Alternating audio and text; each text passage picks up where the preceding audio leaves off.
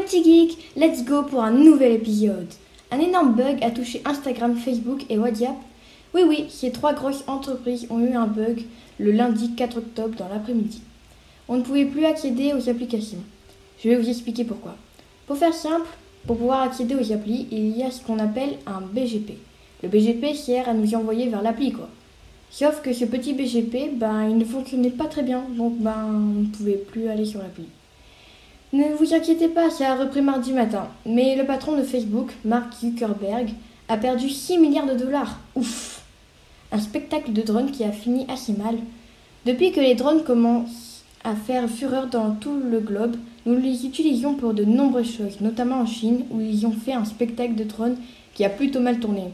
Dans ce fameux spectacle, les drones faisaient de magnifiques illuminations, mais tout d'un coup, 1, 2, 3, puis 4 et 5, jusqu'à une dizaine de drones ont commencé à tomber.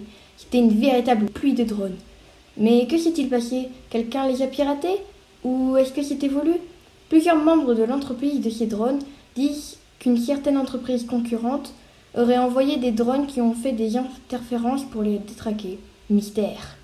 Persévérance ne cesse de nous surprendre.